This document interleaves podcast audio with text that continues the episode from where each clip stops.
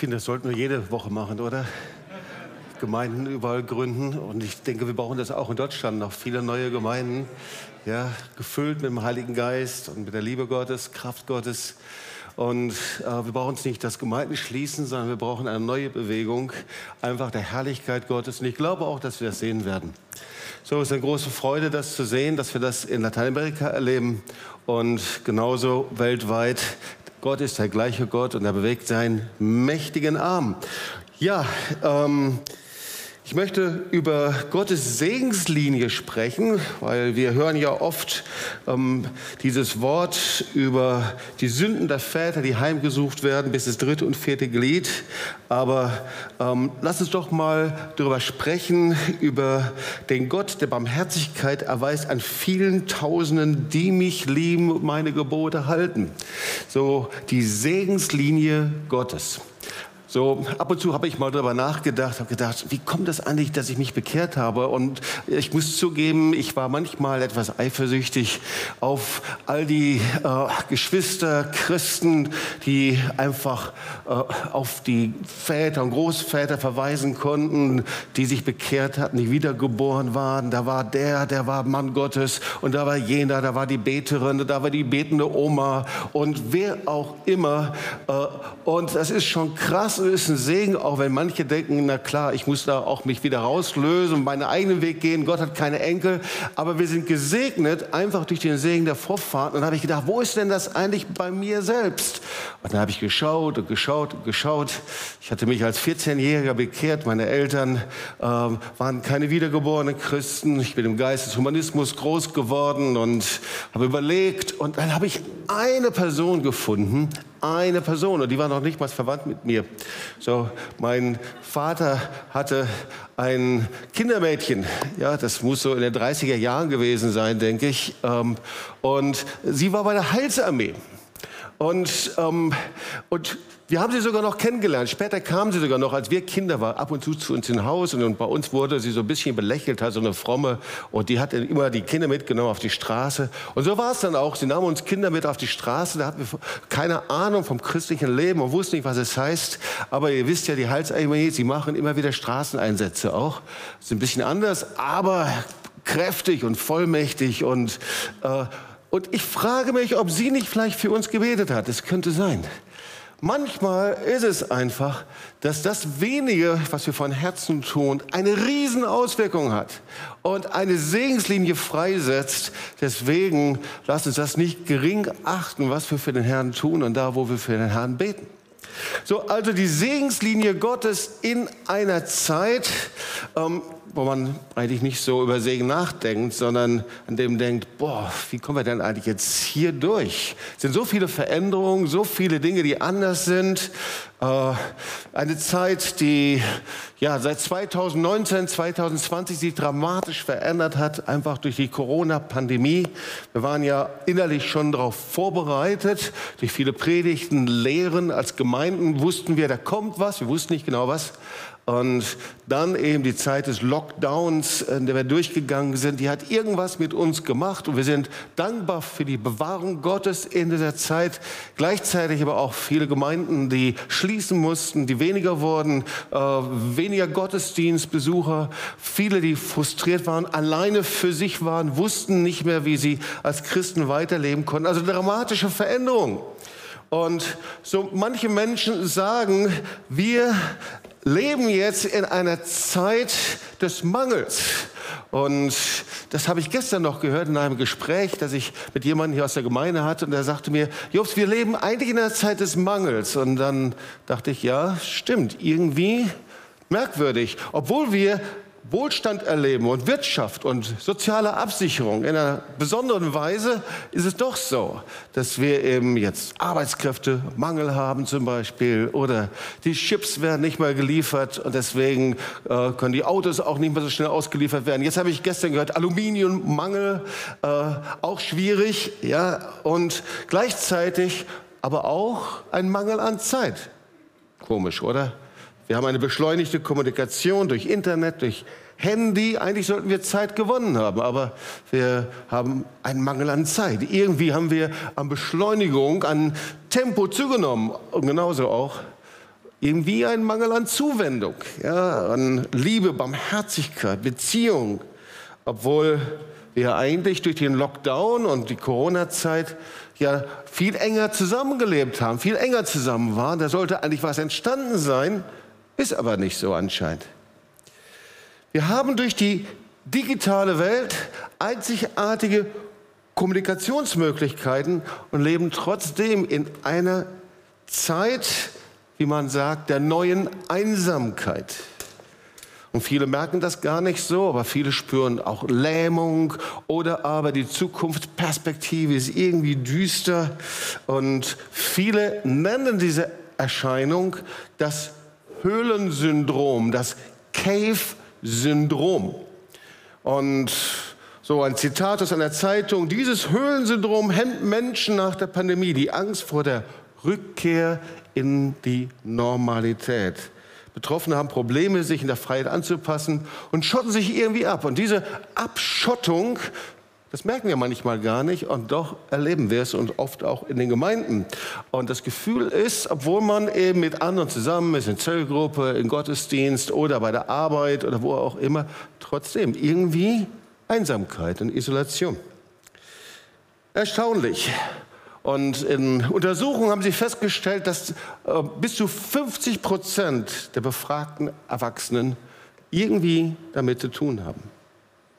Also was für eine veränderte Situation. Schauen wir uns das andere nochmal an. Zum Beispiel die ganze Frage der Armut. Man spricht darüber Wohlstand, Armut, wirtschaftlicher Reichtum und eben die Armutsgrenze, so sagen eben Experten, wurde in der Zeit gesenkt und gleichzeitig empfinden wir trotzdem eine zunehmende Armut. Ja, wir erleben das gerade, das in den ganzen politischen Umbrüchen. Wir wollen nach vorne, wir möchten politische, wir wollen gesellschaftliche Erneuerung, aber gleichzeitig erleben wir etwas ganz entgegengesetzt. Wir entfernen uns immer weiter von Gott. Und da spricht man oft von Entfremdung. Also diese Armut ist wie eine Entfremdung und das Wort Entfremdung kann man manchmal nicht so greifen, so dass ist mehr so ein Auseinanderdriften. Ja, ohne dass man es will, irgendwas driftet auseinander. Ehen driften auseinander, Familien driften auseinander, Gemeinden driften auseinander, Gesellschaft driftet auseinander. Und eine andere Wortbedeutung von Entfremdung, das ist abkühlen, ein inneres Abkühlen. Ja, das ist auch die Entfremdung von Gott. Man kühlt in der Liebe ab zu ihm. Ja, Trennung, eine andere Wortbedeutung. Das erleben wir auch gerade. Also eine Abkühlen, ein Entfremden in der Beziehung zu Gott oder in der Familie zwischen Mann und Frau, in der Beziehung zueinander.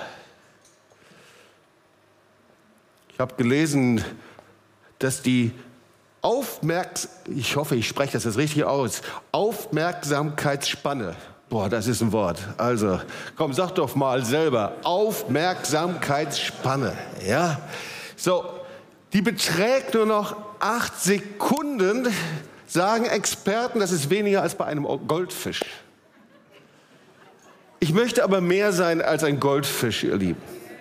Ja, die Aufmerksamkeitsspanne, das bedeutet, dass ich intensiv mich auf jemanden einlassen kann, auf eine Situation einlassen kann, mich, mich intensiv auf etwas einlassen kann, um zum Beispiel etwas zu lernen. Also bei den meisten Menschen ist das weniger als bei einem Goldfisch. Schau mal dein Handy an und sag, aber du bist aber schuld daran. Ja? So, also es gibt etwas zu tun und etwas zu verändern, ihr Lieben. Und es scheint so zu sein, dass wir in einer Linie leben, die irgendwie uns immer weiter von Gott wegzubringen scheint. Und das ist wie von Station zu Station, vom inneren Lockdown, vom Gefängnis zu einem inneren Mangel und von dort zu einer Entfremdung, zu einer inneren Armut. Das ist wie eine Unglückslinie, die uns immer weiter wegführt von Gott. Und das kann doch nicht sein. Und deswegen ist es so wichtig zu wissen, was ist denn die Segenslinie Gottes? Weil Gott möchte es ja ganz anders. Er will uns ja verfolgen mit seiner Barmherzigkeit und mit seiner Liebe. Gottes Pläne sind von Anfang an gut für dein und für mein Leben. Gott ist kein Gott, der zuschaut und sagt, ich warte darauf, bis du versagst, sondern er ist derjenige, der Versagte hochhilft. Also Gottes Segenslinie sieht völlig anders aus, nämlich genau entgegengesetzt. Statt Lockdown und Gefängnis führt er in die Freiheit. Galater 5, Vers 1. Zur Freiheit hat uns Christus befreit. Und statt Mangelgesellschaft, ganz gleich wo es ist, führt er uns in die Fülle. Ja, Kolosser 2 Vers, 2, Vers 9. Denn in ihm wohnt die ganze Fülle der Gottheit leibhaftig. Und statt Entfremdung kindliches Vertrauen und Geborgenheit. Wow, wie wäre das, wenn wir all, alle Zweifel, alle Skepsis, alle Kämpfe, alles austauschen könnten, einfach nur mit einem ganz tiefen Vertrauen in die Liebe Gottes? Was wäre das für ein entspanntes Leben, oder? Wenn ich weiß, dass ich weiß, dass ich weiß, weder hohes, tiefes, Mächte noch Gewalt, nichts kann mich reißen aus der Hand Gottes. Wow, ich bin geborgen in ihm. Das ist doch das Coolste, was es überhaupt gibt. Und das sagt das Wort Gottes in Römer 8, Vers 39. Deswegen, ihr Lieben, wir wollen uns mal diese Segenslinie Gottes anschauen und das können wir nur verstehen, wenn wir die unfassbare Dimension der Liebe Gottes verstehen. Schau mal, Gott hat in jedem Menschen die Sehnsucht nach Liebe hineingelegt. Das ist ein Kennzeichen, dass wir ein Teil seiner Schöpfung sind. Das Wort Gottes sagt, er schuf den Menschen nach seinem Bild. Er schuf den Menschen nicht nach einem Schimpansen, er schuf den Menschen nicht nach einem Orang-Utan, er schuf den Menschen nicht nach einem Goldfisch, sondern nach seinem Bild. Er machte das Beste und legt das Beste in dich und mich hinein. Und als Gott den Menschen geschaffen hat und die Schöpfung geschaffen hat, hat er gesagt, siehe, es ist sehr gut. Alles war ausgezeichnet und vollkommen geschaffen. Weil Gott durch und durch Liebe ist. Er kann das gar nicht anders machen. Stell dir mal vor, er hätte dich und mich geschaffen oder den Menschen geschaffen, hätte er sie angeschaut und gesagt, oh ja, den lassen wir mal unfertig, das ist okay. Gottes Liebe ist so vollkommen und so exzellent, dass er sagt, hey, ich fange von Anfang an diese Liebe dem Menschen zu erweisen. Jakobus 1, Vers 17. Alle gute Gaben und alle vollkommenen Gaben kommen von oben herab, von dem Vater des Lichts, bei dem keine Veränderung ist, noch Wechsel von Licht und Finsternis. Ich weiß nicht, wie es dir geht, aber es gibt so eine Erfahrung, die wir alle Menschen schon gemacht haben. Und das ist die Erfahrung, dass man am leichtesten von Menschen verletzt wird, die man liebt. Ja? Wenn du von jemandem verletzt wirst, den du nicht kennst oder nur oberflächlich kennst, das steckst du ziemlich schnell weg. Aber je größer deine Liebe zu jemandem ist, desto leichter kannst du verletzt werden und desto schwerwiegender ist die Verletzung. Und so war das bei den Menschen. Der Mensch wollte so sein wie Gott. Wir kennen diese Geschichte. Gott hat ihn geschaffen voller Liebe. Und dann fing der Mensch an zu zweifeln. Und er klagte Gott an und er ging seine eigenen Wege. Und er liebte sich selbst mehr als den lebendigen Gott. Und dann wurde er zum Täter, gleichzeitig zum Opfer. Zum Verletzer, derjenige, der das Herz Gottes verletzt, die Liebe des Vaters verletzt, genauso aber auch zum Opfer seiner eigenen Sünde. Und die Bibel nennt das Stolz. Stolz ist nicht zuerst, dass wir unsere Nase erheben und denken, ich bin besser als alle anderen, das ist hinter eine Frucht davon, sondern Stolz ist der Mensch, der sich von der Liebe Gottes entfremdet hat und auf sich selbst baut. Der irgendwann mal eben sagt, himmlischer Vater, deine Liebe ist mir nicht genug. Ich muss noch etwas hinzufügen mit meiner eigenen Kraft, mit einer eigenen Möglichkeit. Ich vertraue dir nicht. Ihr Lieben, die Liebe Gottes ist vollkommen anders, als wir sie für uns haben wollen. Wir interpretieren diese Liebe Gottes manchmal so, wie wir es gerne haben möchten für uns selbst. Aber die Liebe Gottes ist niemals in Anteilen zu haben. Ja, so wie bei eine Aktie zum Beispiel, ja? Eine Aktie hier, eine Aktie dort. Die Liebe Gottes ist niemals in Anteilen zu haben. Sie ist immer nur 100 Prozent. Weil Gott selbst Liebe ist. Liebe ist kein Charakterzug von ihm, sondern es ist sein Wesen. Und deswegen können wir ihm eben auch nicht mit 95 Prozent begegnen, auch nicht mit 37 Prozent oder auch nicht halbherzig, sondern wir können Gott eben auch nur 100 Prozent begegnen. Von ganzem Herzen, sagt die Bibel. Und deswegen, wenn du das mal hineingibst in ein Bibelprogramm von ganzem Herzen, da kommt dir eine ganze Latte von Bibelstellen entgegen. Ich habe nur mal drei oder vier rausgeschrieben. 5. Mose 6, Vers 5, ganz bekannt. Und du sollst den Herrn, dein Gott, lieb haben von ganzem Herzen, von ganzer Seele und mit all deiner Kraft. Ja, und wir wissen, dass das Wort von Jesus zitiert wird, als die Jünger ihn fragen, Herr, was ist das höchste Gebot? Und dann antwortet Matthäus 22, 37, Jesus aber sprach zu ihm, du sollst den Herrn, deinen Gott, lieben von ganzem Herzen, von ganzer Seele und von ganzem Gemüt. 5. Mose 30, Vers 6, von ganzem Herzen lieben, von ganzer Seele. Psalm 119, Vers 2. Wohl denen, die sich an seine Zeugnisse halten und ihn von ganzem Herzen suchen. Also das zieht sich durch. Gott ist 100 Prozent. Aber wir können ihm nur begegnen, wenn wir ihn von ganzem Herzen suchen. Ganzes Herz, das hebräische Wort heißt kol kol. Und das heißt alles. Die Bedeutung heißt ungeteilt, ja mit ungeteilten Herzen zum Hinkommen und erstaunlicherweise ist auch das hebräische Wort für Stimme. Das heißt, unser Herz müssen wir auf unserem Mund, in unserer Stimme tragen. Wir kennen ja diesen Ausdruck, dass wir unsere Hingabe, unsere Liebe zu ihm nicht nur persönlich in uns persönlich leben, sondern dass es zu hören ist mit dem, was wir sagen. Und schau mal, wenn wir uns einfach Jesus am Kreuz vorstellen, Jesus, der eingeborene Sohn, gesandt vom Vater, manchmal versuche ich mir das vorzustellen, was das für ein himmlischer Vater bedeutet. Wir sind manchmal so technisch irgendwie, ja, der himmlische Vater gesagt hat, okay, Jesus, du musst deinen Job machen, jetzt gehst du ans Kreuz, du stehst ja sowieso wieder auf, das packst du schon, dann kommst du wieder. Aber so war es nicht sondern der himmlische Vater liebt dir nichts mehr als seinen Sohn. Und stell dir einfach mal vor, eine Person, die du von ganzem Herzen liebst. Die Person, die du am meisten liebst. Und es bedeutet, sie loszulassen zur Erlösung, zur Rettung für andere Menschen. Liebe Gottes hat alles gegeben und ich frage mich, woher kommt das? Dass wir immer noch wollen, dass Gott seine Liebe uns erweist, uns beweisen muss. Was bedeutet das für den himmlischen Vater? Dass wir immer sagen, Gott, deine Liebe reicht mir nicht, beweise mir deine Liebe. Dass wir immer noch misstrauen. Warum zweifeln wir immer noch so viel? Warum misstrauen wir ihm, dass Gott ein guter Gott ist, dass er gute Wege hat? Warum denken wir, dass er uns verraten würde, dass er uns alleine lassen würde, dass er uns irgendwann mal fallen lassen würde? Und wie sehr verletzt ihn das?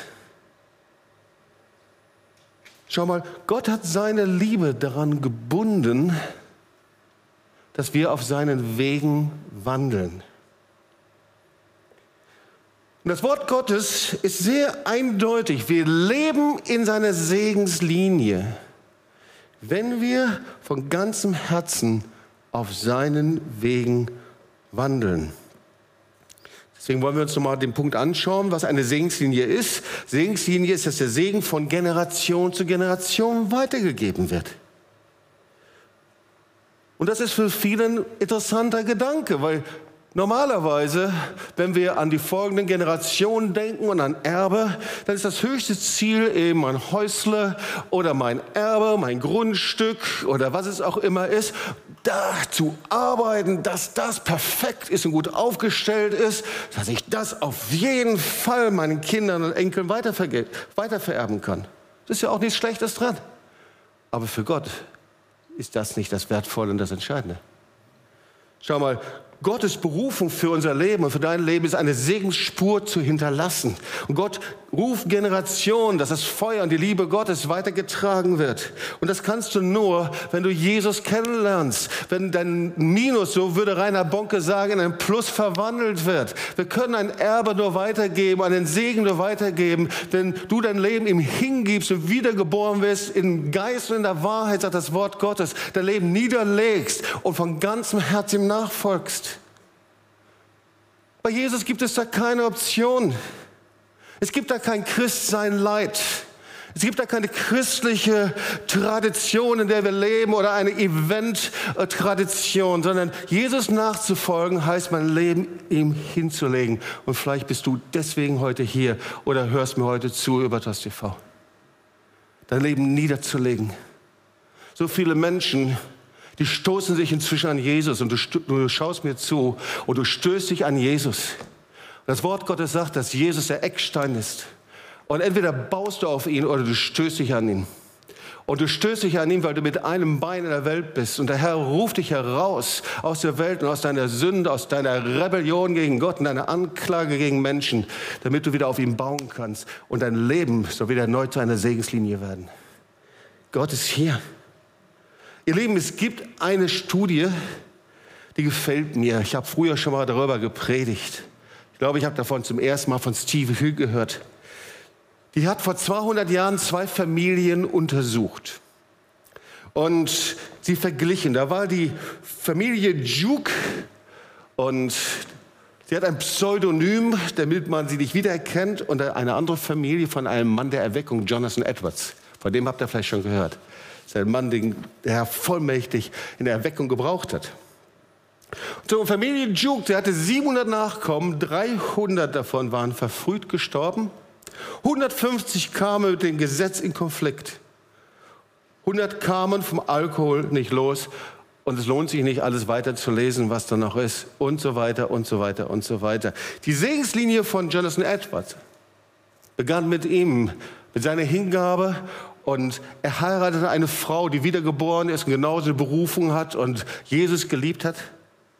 So, diese Segenslinie, 1394 Nachkommen, 100 Prediger und Missionare in der ganzen Welt, 100 Rechtsanwälte, Professoren, Richter, Abgeordnete, Senatoren kamen daraus und ein Vizepräsident der Vereinigten Staaten. Ich weiß nicht genau, wer es war.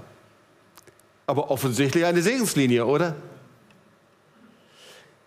Ihr Lieben, der Segen Gottes kommt nicht automatisch.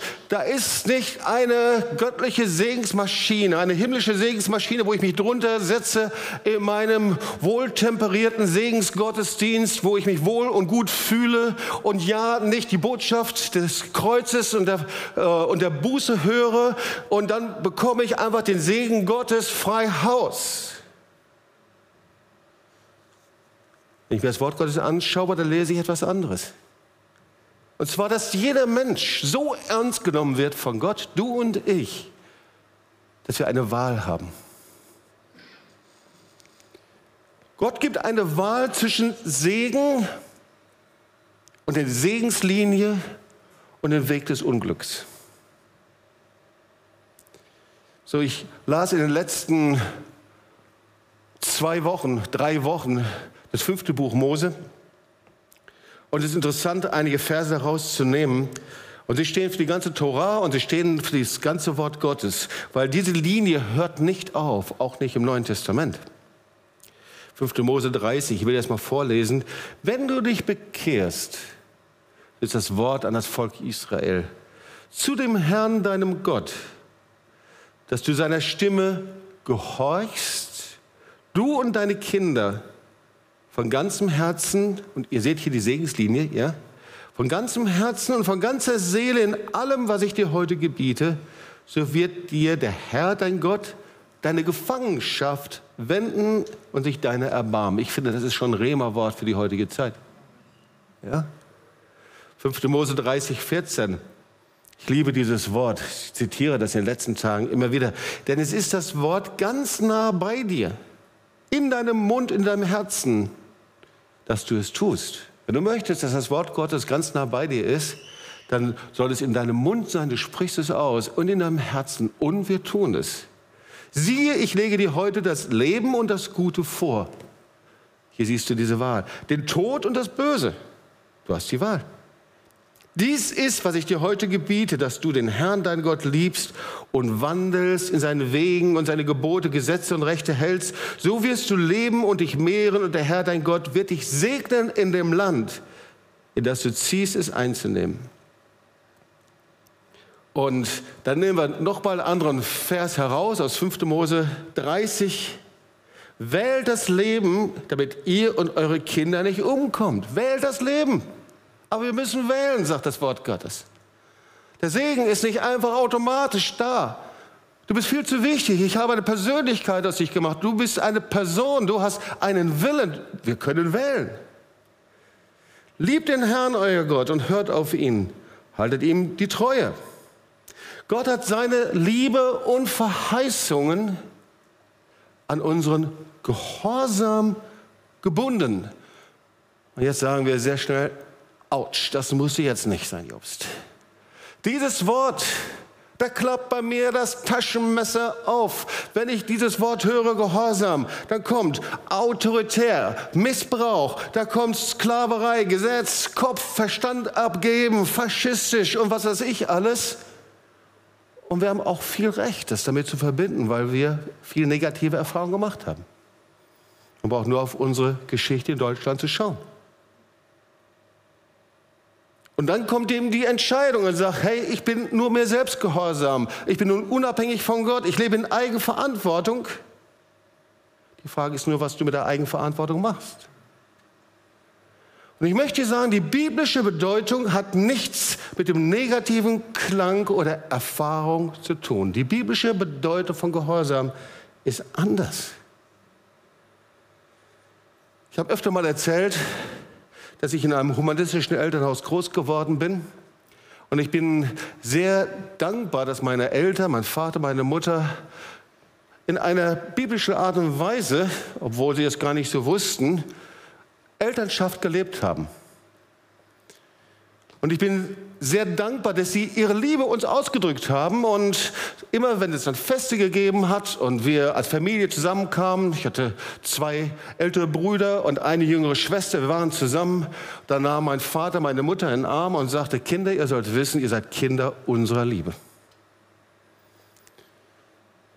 Das war, was meinem Leben Stabilität gegeben hat. Ich wusste, mein Vater liebt mich. Und ihr Lieben, mein Vater war nicht so, dass er in jeder Woche eine Quality Time mit mir hatte. Wie man das heute mal so denkt. Dass er jede Woche mit mir mit Plemo gespielt hat oder irgendwas gemacht hat oder irgendwie. Das ist sehr gut, wenn wir das tun als Väter, aber das war nicht, was mir Stabilität gegeben hat. Ich wusste, dass er mich liebt und weißt du, ab und zu dann kam er und sein Kosename war Bob mir gegenüber. Und dann nahm er, gab mir so eine Kopfnuss, so eine ganz leichte und sagte, Bob, das war mir wertvoller als jedes Klötzchen spielen und Playmo spielen. Weil ich wusste, er liebt mich. Und gleichzeitig, er war kein zartes Pflänzchen. Oh ja, der konnte Jähzornausbrüche haben. Und er wusste, was er wollte, eine sehr starke Persönlichkeit. Und ich wusste, gehorsam zu sein ist verbunden mit Liebe etwas sehr, sehr Positives. Verbunden mit Erziehung ist das Schutz. Gehorsam verbunden mit Liebe ist etwas, was einfach nur durch und durch gut ist für mein Leben. Das habe ich an meinem Vater gelernt. Und ihr Lieben, das ist das biblische Prinzip. Gehorsam ist, dass ich mein Vertrauen nicht in mich selbst, sondern in Gottes Liebe setze der den besten Weg und die beste Zukunft für mich hat. Wir haben einen Gott und einen himmlischen Vater, der hat die beste Zukunft für dich, den besten Weg, die beste Berufung. Und er weiß genau, wie er mich dahin führt, aber ich weiß es eben oft nicht. Seine Gedanken sind höher als meine Gedanken. Und deswegen habe ich gehört und gelernt, ihn zu hören, auf seinen Wegen zu wandeln, auch wenn ich es nicht verstehe, worum er mich bittet. Und er hat uns oft um verrückte Dinge gebeten. Von Berlin nach Moskau zu laufen, nach Lateinamerika zu gehen und Kinderhäuser zu gründen, Gemeinde zu gründen, Marsch des Lebens durchzuführen, nach Israel zu gehen, Gebetshäuser zu gründen an den unterschiedlichsten Orten. Und wir hätten immer wieder sagen können, Herr, das verstehe ich nicht. Und der Herr sagt, du musst es ja auch eigentlich nicht verstehen. Vertrau mir doch einfach. Meine Pläne sind gut für dich. Und ich möchte dir in den letzten Minuten das an einem Beispiel zeigen. Das ist ein Mann, den ich in den letzten Tagen studiert habe. Und er heißt Josias. So, er regierte 31 Jahre, es war ein König in Israel und er regierte von 640 bis 609 vor Christus. Er regierte 31 Jahre. Und ganz kurz, dass wir verstehen, wer er war. Sein Urgroßvater war Hiskia. Hiskia, so muss man es richtig aussprechen. Und Hiskia kennen wir, dramatisch von Krankheit geheilt. Er diente Gott mit ungeteilten Herzen. Und dann kam zum Ende seines Lebens eine babylonische Delegation und er zeigte alle Reichtümer des Tempels und zack, irgendwas ist einfach schiefgelaufen. Gott war nicht einverstanden damit. Wir können nachlesen, Gott ließ das zu, um ihm zu zeigen, was in seinem Herzen war. Also, der Großvater von Josia war Manasse.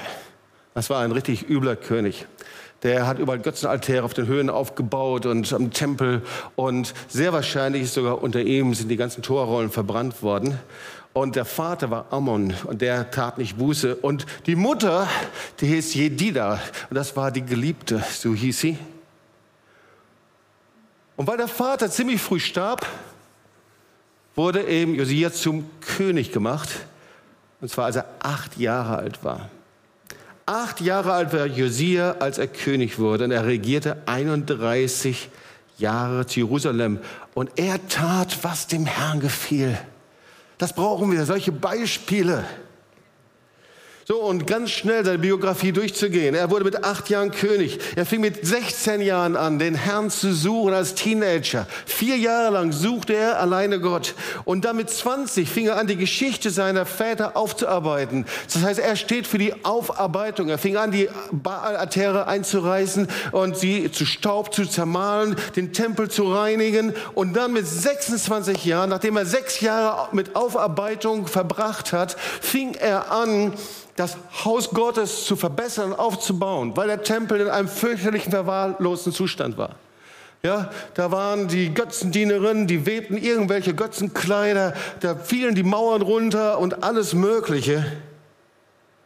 Und dann irgendwann sagte dann Josia, komm, hol das Geld einfach, das wir schon zusammengesammelt haben und wir wollen jetzt einfach das Haus Gottes renovieren.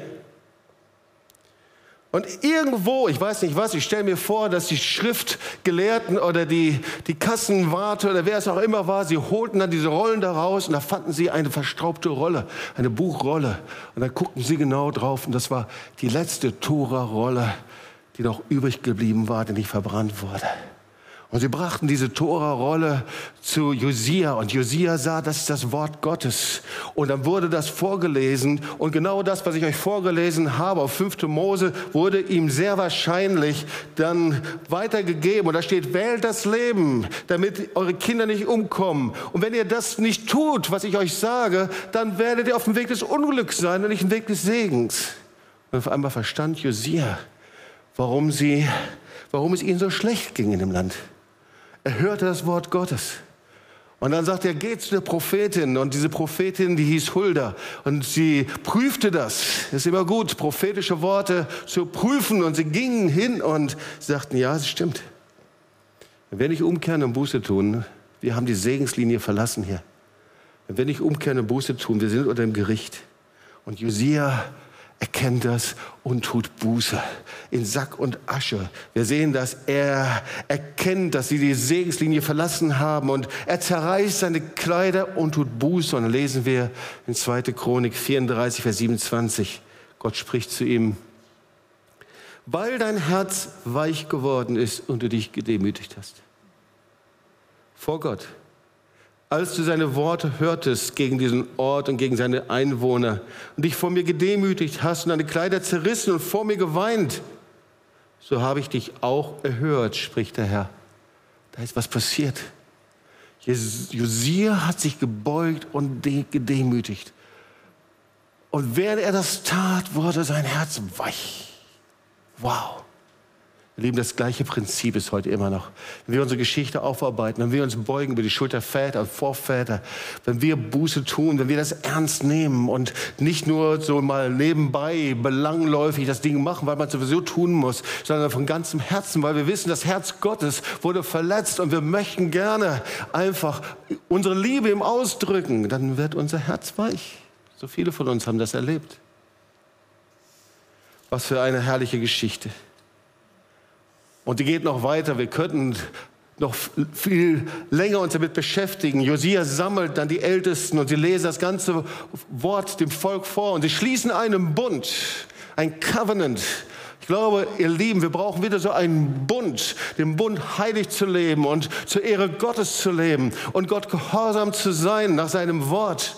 Und dann feierten sie zum ersten Mal Passa, und zwar nach hunderten Jahren. Und sie ehrten Gott und Josia ist so großzügig, dass er das ganze Volk segnet. Wow, eigentlich sollte das ein Happy End sein. Diese Geschichte hätte ein Happy End verdient. Hat sie aber nicht. Und damit möchte ich die Predigt gleich schließen, aber nicht mit dem Happy End, sondern mit dem, was wir daraus lernen können. Lesen wir 2. Chronik 35. Es war also inzwischen das 39. Jahr. Inzwischen war er 39 Jahre alt geworden. 31 Jahre hat er regiert, acht Jahre war, als er König wurde. Das war das Jahr 609. Da gab es dann Assyrien. Assyrien war die große Macht und sie waren inzwischen schwach geworden. Und die Babylonier waren gerade dabei, die Assyrer zurückzudrängen und als Reich richtig groß und mächtig zu werden. Deswegen wollten die Babylonier gegen die Assyrer vorrücken, um sie zu vernichten. Und Gott sprach, aber er sprach nicht zu Josia. All das, was ich euch erzählt habe, da war er 26 Jahre alt, 27 Jahre alt, aber zehn Jahre danach, wir hören nichts mehr von Josia. Diese Babylonier, das waren diejenigen, die dann zwei Generationen später das Volk Israel in Gefangenschaft geführt haben. Für 70 Jahre. Sie stehen für eine anti-israelische, anti-göttliche Macht.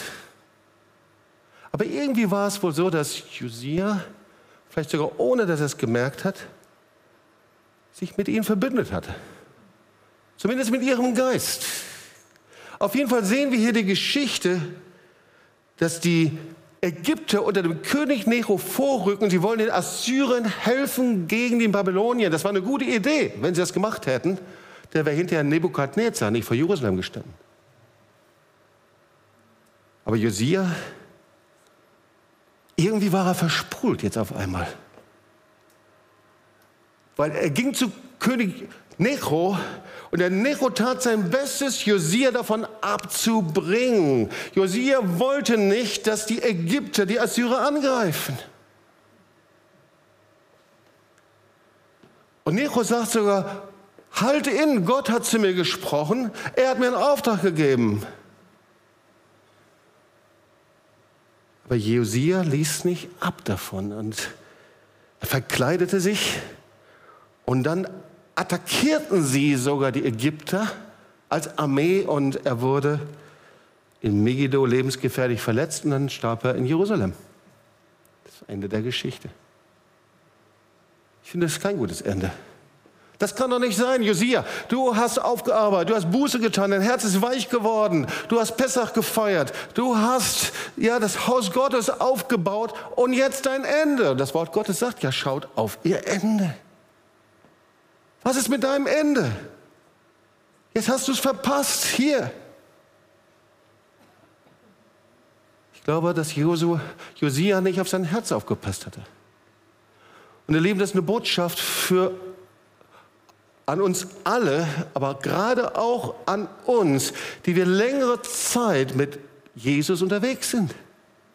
Wir können so eingefahren sein in unseren Erfahrungen und Negativerfahrungen. Wir können so gefangen sein in den Dingen, wie es geht und wie es nicht geht und wie Gott handelt und wie er nicht handelt, was er tut und was er nicht tut, dass unsere Herzen verschlossen sind und wir die Stimme Gottes nicht mehr hören. Jos Josia hatte aufgehört, Gott und seiner Liebe zu vertrauen. Er hatte angefangen, auf sich selbst zu vertrauen, seine eigenen Segenswege zu gehen. Er dachte, das wären Gottes Segenswege. Aber weißt du, Gottes Segenslinie ist immer abhängig davon, dass wir ihn hören, sein Wort empfangen, sein Wort aussprechen, dass wir abhängig sind von ihm, ihm vertrauen, auch wenn er uns um Dinge bittet, die ungewöhnlich sind. Josia hatte die Segenslinie Gottes und seine Wege verlassen. Und die gute Botschaft ist, Gott möchte mit dir eine Segenslinie starten. Vielleicht hat er mit dir eine Segenslinie schon gestartet. Dann möchte er aber auch den Segensweg zu Ende gehen. Ihr Lieben, wir können uns nicht auf das verlassen, was wir früher getan haben. Wenn du früher ein Seelsorger warst, ein Evangelist warst, wenn du früher ein Pastor warst, wenn du früher die tollsten Dinge gemacht hast und hast die Zeichenwunder gesehen, damit kannst du nicht vor Gott stehen. Der Herr fragt uns immer nach dem, was wir heute tun. Wie wir heute mit ihm leben wie wir heute vor ihm stehen. Deswegen sagt er, schaut ihr Ende an. Und das Ende ist nicht ein Ende der Leistung, was wir alles tun und machen und hinbiegen und machen. Wir werden auch nicht vor dem lebendigen Gott stehen und ihm sagen, schau mal her, mein Seelsorger war nicht gut genug und deswegen bin ich nicht durchgebrochen. Das wird auch nicht funktionieren. Sondern der Herr schaut auf unser Herz wie wir vor ihm sind, ob wir uns auf seine Treue, seine Vergebung, seine Liebe verlassen. Das ist seine Segenslinie. Seine Liebe. Hey, und es sind so viele, die sagen, ja, wie breche ich jetzt durch zu dieser Liebe Gottes? Hey, er ist schon längst durchgebrochen zu dir. Er liebt dich so sehr, dass er doch schon alles getan hat. Du musst es nur ergreifen. Und der Heilige Geist, er repräsentiert das in dir. Deswegen können wir nachlesen, Römer 5, Vers 5, die Liebe Gottes ist ausgegossen in unsere Herzen durch den Heiligen Geist, der uns gegeben ist. Heiliger Geist, Heiliger Geist, komm, komm mit deiner Herrlichkeit. Gieß dich neu aus über sein Volk mit der Liebe Gottes. Gieß dich neu aus mit der Herrschaft, mit der Herrlichkeit Gottes hier in dieser Halle. Gieß dich neu aus über allen TOS-TV-Zuschauern, aus allem Technischen, aus allem, was wir normalerweise machen. Gieß dich neu aus mit der Liebe des Vaters. Komm, lass uns aufstehen, einfach unsere Hände hochheben und dass wir einfach ihn bitten, dass er neu kommt und neu ausgegossen wird. Dass du einfach sagst, Herr, ich habe Hunger und Durst nach dir. Ich will dir neu begegnen, Herr. Heiliger Geist, du bist ausgegossen in unser Herzen und ich brauche dich. Halleluja, Halleluja, Halleluja, Halleluja.